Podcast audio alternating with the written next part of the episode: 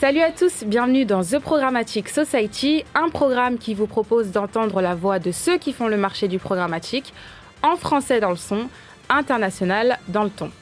Une émission soutenue par Google avec pour partenaires médias Redcard et 100% Média. Ce contenu est accessible également en podcast sur les principales plateformes d'écoute. Cette semaine, notre thème est le suivant. Quelles sont les dernières innovations technologiques dans l'univers programmatique? Le secteur de la publicité digitale et plus particulièrement du programmatique est en mouvement perpétuel. Devant faire face à de nombreux bouleversements, les acteurs du marché n'ont d'autre choix que de s'adapter et faire preuve de créativité afin de répondre aux exigences du marché tout en respectant la vie privée de l'expérience de navigation des internautes. Nouvelles technologies de ciblage, nouveaux formats, nouveaux médias, automatisation des campagnes, l'innovation au service de la performance marketing est omniprésente dans le programmatique. Afin d'en comprendre les enjeux actuels et les solutions mises en œuvre, nous demanderons à nos invités de quoi parle-t-on quand on parle d'innovation programmatique?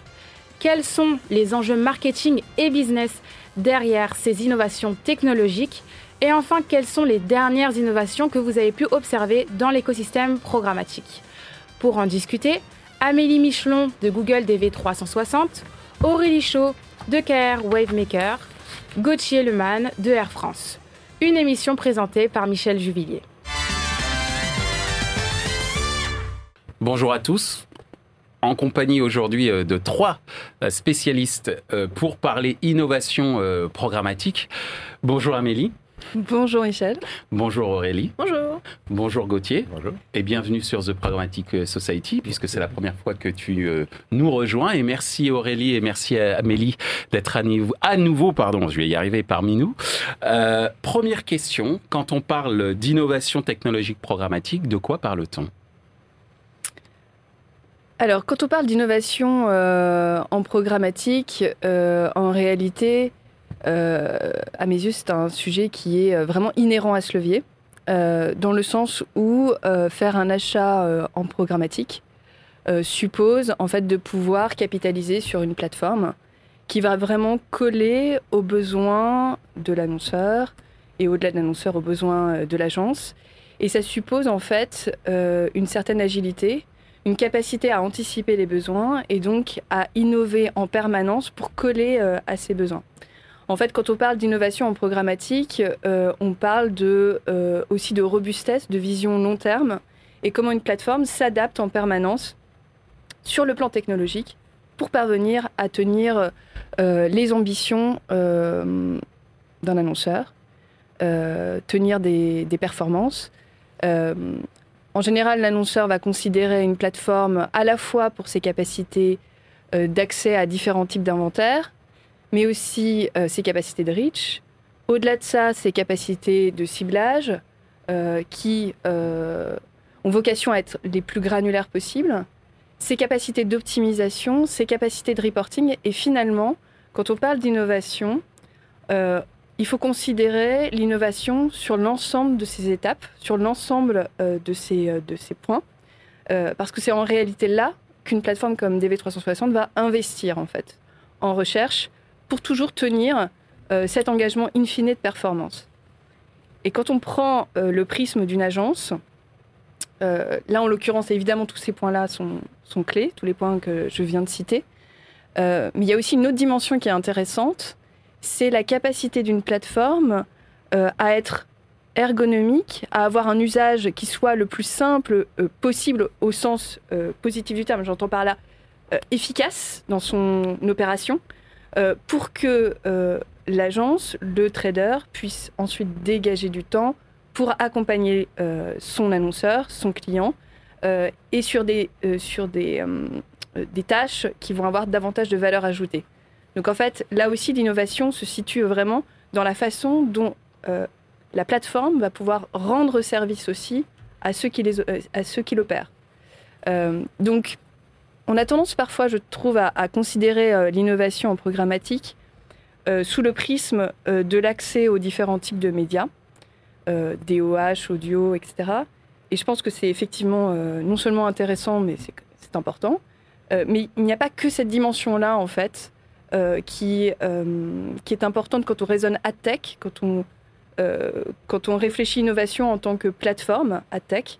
En fait, on va réfléchir l'innovation aussi sur d'autres capacités, d'autres fonctionnalités qui sont en fait indispensables à la performance des campagnes. Cette performance donc des campagnes qui passe par un confort opérationnel. Si je me place au niveau des traders, de par euh, ce que tu évoquais euh, tout à l'heure, la simplicité, l'ergonomie et l'efficacité opérationnelle, mais pas que, puisque tout ça, c'est également la conséquence euh, d'une R&D permanente, je dirais, Exactement. via l'agilité de mm. l'outil, la robustesse et cette fameuse vision long terme qui permet d'avoir cette fameuse R&D permanente, si je, puis, si je puis résumer à peu près ce que tu as évoqué. C'est ça. Merci euh, Amélie. De ton point de vue, euh, justement, euh, Aurélie, Amélie a évoqué la réalité opérationnelle au niveau, au niveau des trading desks et, et des agences de ton point de vue, euh, quand on parle d'innovation euh, technologique euh, programmatique, c'est vrai qu'on parle souvent des nouveaux formats, mm. des nouveaux accès aux différents inventaires, mais dans la réalité du quotidien des tradeuses et des traders, c'est peut-être aussi autre chose qu'ils attendent en termes d'innovation. Alors, non, aujourd'hui, nous, on attend aussi ça en termes d'innovation. Pour moi, mhm. ça fait partie euh, de l'innovation en programmatique parce que on a toujours, on a souvent eu euh, tendance à croire que l'achat programmatique était cantonné à un univers extrêmement digital. Or, ça fait très longtemps que la télé euh, et les chaînes de télé, elles font beaucoup plus que de la télé linéaire sur un écran télé. Ça fait bien longtemps qu'on n'écoute pas de l'audio que sur un poste de radio, etc., etc. donc, une des innovations technologiques importantes de ces dernières années et qui continue de, croître, c'est justement la capacité à aller chercher des inventaires qui vont bien plus loin euh, que le digital. Et au, même titre que le digital ne devient plus un média au sens propre du terme, mais finalement un moyen d'expression de l'ensemble des médias, hmm. euh, l'achat programmatique nous permet de suivre ces, usages euh, et ces tendances. Donc ça, pour moi, c'est un point important dans nos stratégies. effectivement, ça ouvre des problématiques de transformation dans les agences et de gestion de toutes ces, de la multiplicité de ces campagnes. On a beaucoup travaillé, notamment euh, via euh, PBU, euh, le trading desk du groupe, et Google à la création d'un outil qui permet justement de d'accompagner les traders à gagner du temps hmm. pour monter des campagnes, et notamment monter ces campagnes qui deviennent de plus en plus complexes, pour avoir un temps passé plus important sur la partie bilan, insight, et justement travailler les futures campagnes. Donc pour moi, ça fait partie des innovations programmatiques. La deuxième chose qui me vient en tête, c'est aujourd'hui euh, une innovation qui est plus un concept, mais qui tend à, se développer euh, de plus en plus par le biais d'intermédiaires euh, technologiques. c'est ce qu'on appelle le SPO. Mmh. donc le SPO, c'est un doux mot qui veut dire Supply Pass Optimization et qui consiste globalement à optimiser les voies d'accès entre l'acheteur et l'éditeur pour acheter l'inventaire de l'éditeur le constat aujourd'hui, c'est que euh, l'univers programmatique est fait de, beaucoup d'innovations technologiques, mais aussi de beaucoup, beaucoup d'intermédiaires, euh, à la fois euh, revendeurs et à la fois intermédiaires technologiques, qui répondent finalement à la demande des agences, qui consiste à demander un accès à n'importe quel inventaire, et à la demande des éditeurs, qui consiste à monétiser leur contenu. mais aujourd'hui, ça s'est fortement démultiplié. Euh, on constate que parfois, pour accéder à, l'inventaire de certains éditeurs, on a plus de 300 voies d'accès. Hmm. Et mine de rien, pour s'y retrouver, c'est pas si simple que ça. Euh, donc aujourd'hui, beaucoup d'entreprises travaillent euh, sur, sur, sur, sur, ce, sur ce type de, de sujet afin d'optimiser justement le suivi de, de, de, ces achats entre acheteurs et vendeurs et de trouver finalement la voie qui permettra à l'un d'être le plus économique et le plus performant et à l'autre d'être le plus rentable et le plus profitable.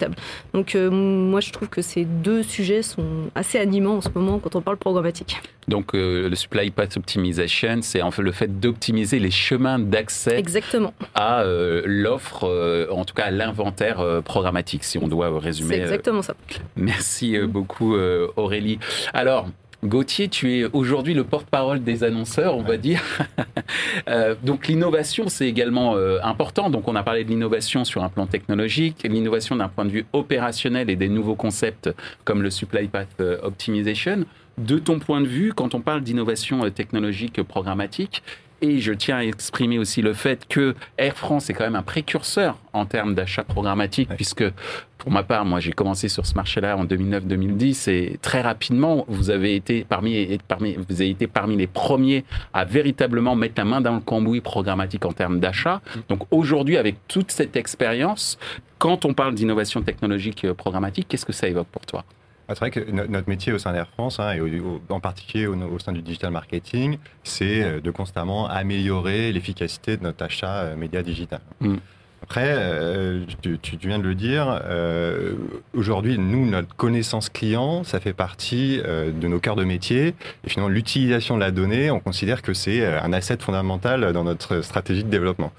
Et c'est ce que tu viens d'évoquer. pour ces raisons-là, notre première innovation, finalement, ça a été d'internaliser euh, l'achat média programmatique, euh, donc une innovation finalement euh, humaine et organisationnelle, avec pour ambition de finalement complètement maîtriser nos stratégies d'achat média et donc de, également de, mieux maîtriser l'utilisation de, la data qu'on pouvait avoir de nos clients, capitaliser finalement sur l'intelligence organisationnelle et l'intelligence de nos métiers avec des spécialistes. Donc, voilà, on a une petite équipe qui est internalisée, mais qui finalement est au sein du digital marketing et qui profite finalement de, de, l'ensemble de l'expertise de, euh, de nos métiers. Et puis, euh, euh, avec un objectif d'optimiser constamment l'efficacité de, de, nos, de nos campagnes marketing. Euh, bon, ça, c'est cette première innovation, effectivement. Après, bon, en, innovation, disons, euh, purement technologique, euh, là, j'ai trois exemples qui, qui, qui, me viennent en tête. le premier, ça va être bah, une, utilisation assez innovante qu'on fait de, de DV360, mhm. qui s'appelle le Custom Bidding. Mhm. et donc, en fait, on, on a développé spécifiquement pour Air France, au sein de DV360, un algorithme qui finalement utilise des événements. Donc, finalement, c'est des KPI euh, qu'on utilise pour améliorer l'efficacité de nos campagnes, euh, des KPI euh, autour du search ou du purchase. Et finalement, suivant l'objectif de notre campagne, on va plus ou moins utiliser ces KPI. Donc, je te donne un exemple. Si on va faire une, campagne prospecting donc assez large. On va utiliser beaucoup plus euh, le KPI Search, mhm. donc avec euh, une, augmentation de, de, notre base de, personnes qu'on va cibler, et un petit peu moins ce, KPI Purchase. Au contraire, quand on va, quand on va faire une campagne de retargeting, donc avec des, des, clients que l'on connaît et que on veut pousser vers l'achat, on va plus utiliser ce KPI Purchase, mhm. mais on va continuer quand même à utiliser ce, ce KPI Search pour finalement agrandir notre base euh, de prospects et euh, mieux performer. Euh, deuxième exemple, un peu de technologie qu'on utilise, d'outils technologiques qu'on utilise, bah, ça va être notre CDP. Customer Data, Platform. Aujourd'hui, elle collecte des données clients sur l'intégralité du, du, parcours client et finalement, on va l'utiliser évidemment pour euh, actionner notre euh, data first party. Donc, mhm. sur l'ensemble des touchpoints clients, on va utiliser cette donnée pour personnaliser nos actions, personnaliser nos campagnes. Elle permet aussi finalement chez nous fournisseurs de données third party de créer ce qu'on appelle des lookalike. Mhm. Donc voilà, on a, notre, on, a, on a nos clients que l'on connaît et on va chez nos fournisseurs trouver les clients qui correspondent à nos clients et qui vont évidemment avoir une capacité à acheter euh, beaucoup, beaucoup plus facile. Est-ce que ça veut dire, excuse-moi de t'interrompre, que ça passe par ce qu'on appelle aussi aujourd'hui de la data collaboration?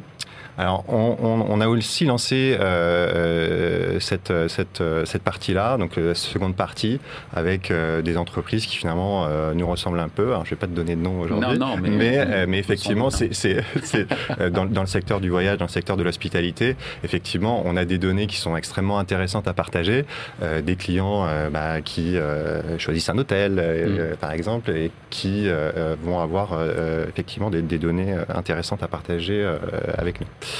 Euh, et puis, ben, le, dernier euh, emploi de, de, la Ça va être évidemment l'orchestration de nos campagnes sur les différents canaux.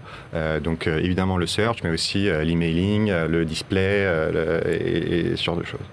Puis peut-être le dernier, le dernier outil technologique que, qu'on utilise depuis, depuis un peu de temps maintenant, ça va être le DCO, hmm. qui va finalement... Creative Optimization. Exactement, qui va... merci de, ah non, non, raison.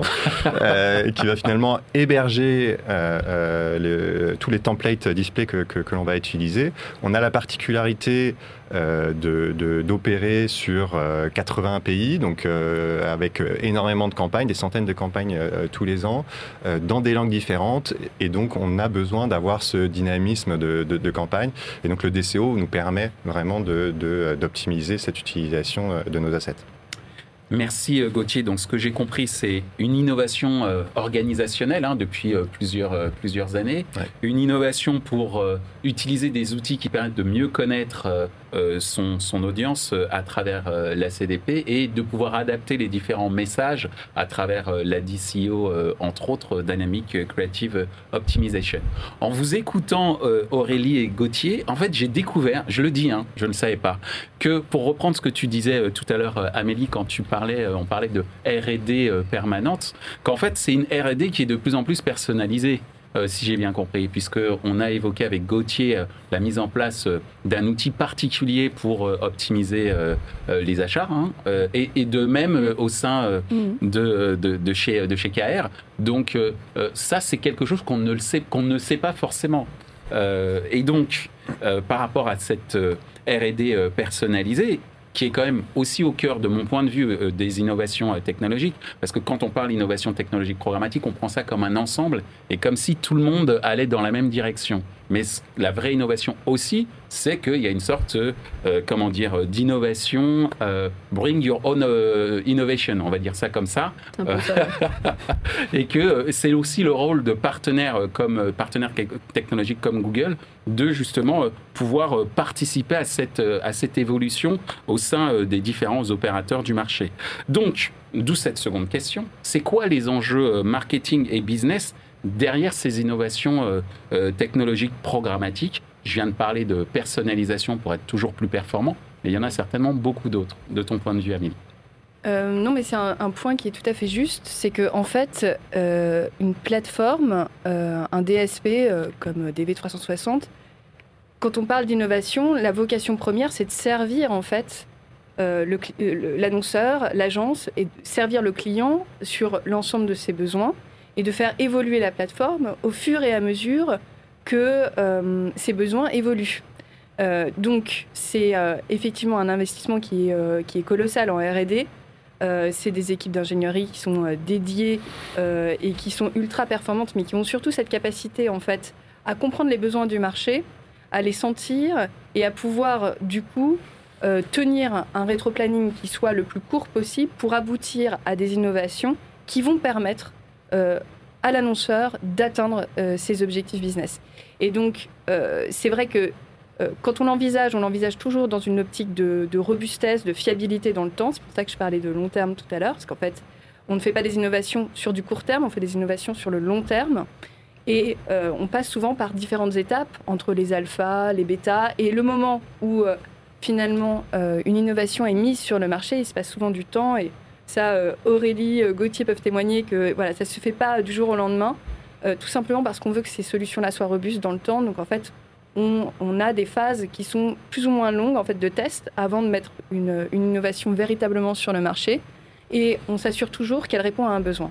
Donc une plateforme, elle a vocation à être au service de, ses, de ses clients. Et elle va répondre du coup à des enjeux qui vont être marketing et business.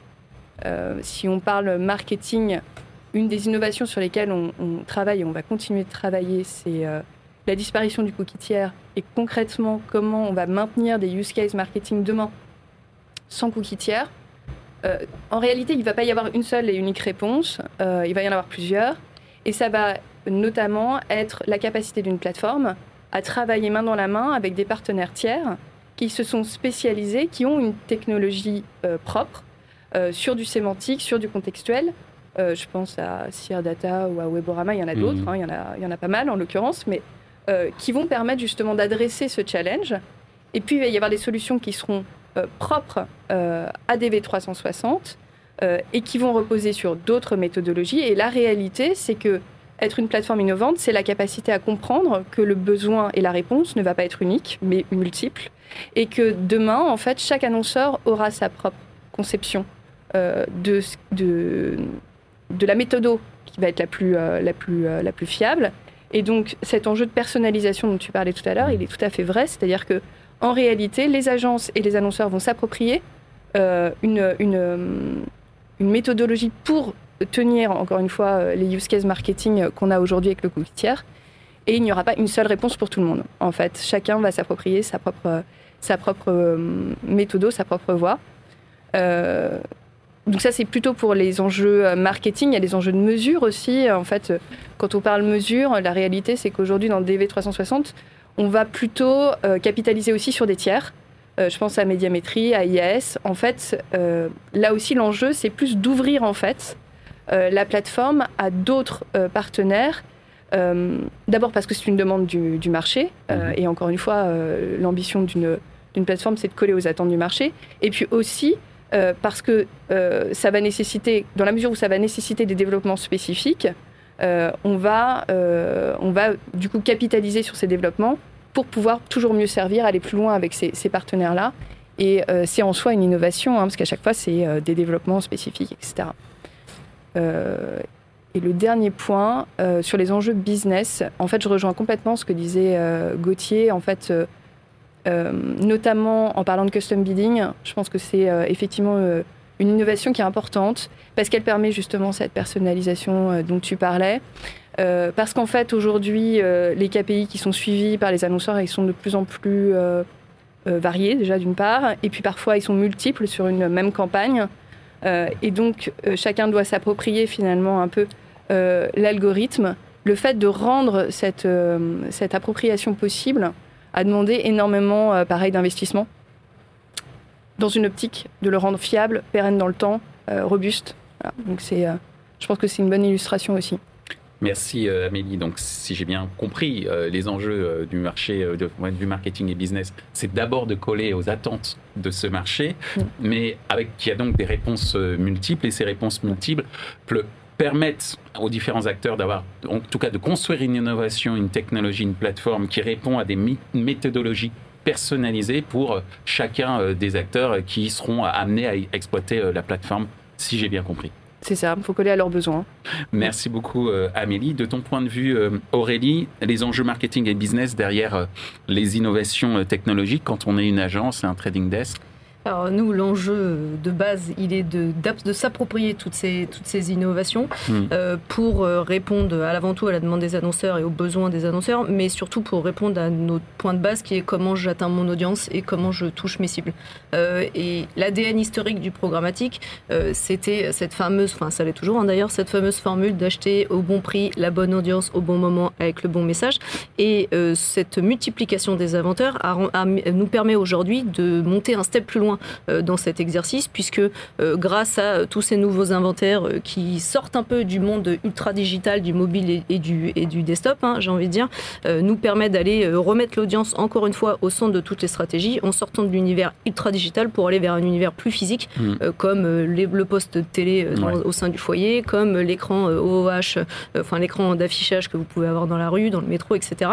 Et de traiter des, des, des campagnes qui désiloisent un peu justement cet achat média et ce fameux online versus offline pour remettre au centre finalement l'usage au prisme de euh, je consomme de la vidéo et quel que soit où je, où je suis en tant que consommateur, je ne sais pas si j'ai été acheté par du linéaire, du pas linéaire, etc. Moi, ce qui m'intéresse, c'est de toucher l'audience. Euh, et donc, nous, c'est ça l'enjeu qu'on voit derrière toutes ces innovations, euh, toutes ces innovations technologiques, pardon, c'est cette accessibilité à l'audience. cette accessibilité à l'audience, elle entraîne une multiplication des transformations à faire au sein des agences, euh, parce qu'effectivement, on casse ce fameux silo, euh, j'achète tel et tel, tel et tel média. Euh, elle demande des compétences aussi qui sont plus tout à fait les mêmes, puisqu'on a des profils beaucoup plus analytiques mmh. qu'à une, qu'à une époque. Et effectivement, là-dessus, les acteurs, tout ce temps qu'ils sont, peuvent nous accompagner, Google les premiers sur ces, sur ces, sur ces problématiques-là. et aujourd'hui, c'est vrai que la manière d'acheter se transforme énormément. Et sur la partie plus orienté euh, à optimisation euh, des voies d'accès, bah là l'enjeu il est très simple, il est de regagner en productivité euh, là où on a parfois peut-être tendance à en perdre un peu, mmh. au bénéfice de nos clients évidemment, mais pas que, au bénéfice aussi de l'agence, puisque gagner en productivité d'un côté, c'est aussi gagner en temps passé de l'autre, exactement. donc c'est l'enjeu, il est à la fois de transparence entre cet euro investi entre l'agence et l'éditeur, et un enjeu aussi de mesure de la valeur que peut apporter euh, tous les intermédiaires de la chaîne et de choisir quel est le bon partenaire euh, pour accéder euh, aux inventaires. Moi, j'aurais tendance à, dire que c'est ça les enjeux pour nous. Merci Aurélie. J'ai compris qu'il y avait aussi une sorte d'enjeu RH hein, d'une certaine, ah, manière. C'est sûr, il y a toujours un enjeu RH en agence. non, mais je dis souvent qu'en fait, le gros enjeu pour le programmatique au sens large, au-delà des technologies, c'est l'humain. Mm. Tu disais tout à l'heure que les profils étaient de plus en plus analytiques, mm. et ça, c'est un vrai enjeu. C'est-à-dire qu'une fois qu'on a fait la plateforme et qu'on sait ce vers quoi elle doit nous mener en termes d'efficacité opérationnelle, encore faut-il avoir les bonnes personnes pour pouvoir les opérer, en tout cas sur ces, sur ces outils. Donc, très très très clair. De ton point de vue, euh, euh, Gauthier, euh, sur les enjeux marketing et business derrière ces innovations technologiques, on disait que le temps c'était de l'argent, on parlait de productivité. J'ose imaginer que c'est pareil pour un spécialiste du yield qu'est Air France. Oui, c'est un, enjeu majeur effectivement de toujours gagner en efficacité et, effectivement toute la technologie elle, est tournée, elle est tournée vers ça. Mais je vais, rebondir un peu sur sur ce de dire Amélie et Aurélie. effectivement, on a un enjeu donc nous, ça, a fait partie de, encore une fois de l'internalisation et d'avoir des experts, une petite, une petite euh, équipe d'experts euh, qui, qui, savaient gérer euh, bien ces choses-là. Après, c'est vrai que sur les gains d'efficacité, on, a, on, a, on a multiples exemples pour montrer qu'effectivement, investir en programmatique, investir du temps, un peu d'argent dans, dans, ces innovations programmatiques, effectivement, ça, ça, ça paye finalement assez rapidement. je donnais quelques exemples que, que je vais reprendre sur, sur, sur, les, sur les outils technologiques dont je parlais tout à l'heure, euh, quand on parle du custom bidding, euh, on va utiliser finalement euh, l'algorithme dans TV360, dans TV360 pour mieux cibler par cabine. Hmm. Donc on a des passagers business, on a des passagers économiques. Évidemment, investir un, coût unitaire un peu plus important pour aller atteindre un client de cabine business qui évidemment va nous rapporter un peu plus, bah, c'est un investissement qui est extrêmement intéressant. Hmm. Donc arriver à arriver à créer des populations qui sont certes un peu plus petites, mais qu'on va arriver à atteindre de façon euh, euh, beaucoup plus euh, efficace, c'est un, enjeu majeur. si je prends l'exemple de, la CDP, finalement, on va arriver à beaucoup mieux gérer la pression marketing. Donc finalement, arriver à dire que nos clients, ont euh, on les contacte euh, de façon euh, raisonnée, suivant leur canal préféré. Mhm. on, va leur, on va réussir à leur envoyer un mail, et après gérer les différents canaux digitaux de façon optimisée. Et finalement, arriver à créer des scénarios pour déployer une campagne en entière suivant ces différents canaux. Après, si je reparle du DCO, euh, bah là, clairement, oui, on a, on a un enjeu d'optimisation des coûts. Hein. Mm. Euh, on va arriver avec euh, un, nombre d'assets relativement réduit à multiplier nos campagnes. je l'ai dit tout à l'heure, on nous perd sur 80 pays. Si on devait à chaque fois avoir des assets retravaillés pour la campagne, bah, on, y perdrait un temps fou et, mm. et, ce serait des coûts astronomiques.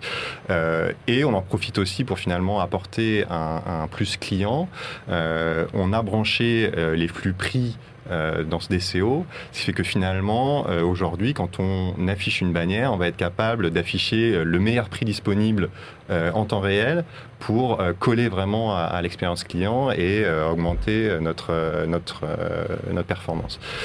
donc tous, tous ces, tous ces éléments-là, ils, font qu'effectivement, avec une, équipe relativement restreinte et des budgets qui restent limités par rapport à, à, à d'autres industries, on arrive à, des performances qui sont vraiment extrêmement intéressantes.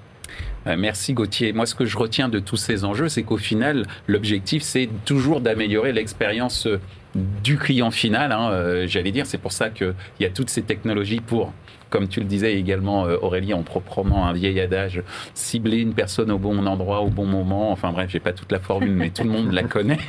Euh, donc, une fois qu'on s'est dit que voilà, on va tous vers le même, euh, euh, on a tous le même objectif, c'est-à-dire servir euh, l'expérience client au final, et on va toujours faire vers plus d'innovation pour atteindre de manière toujours plus efficace ce client final. Selon vous, et ce sera ma dernière question, et je vous demanderai d'y répondre assez rapidement, quelles sont les, dernières observations que vous avez pu, les dernières innovations pardon que vous avez pu faire?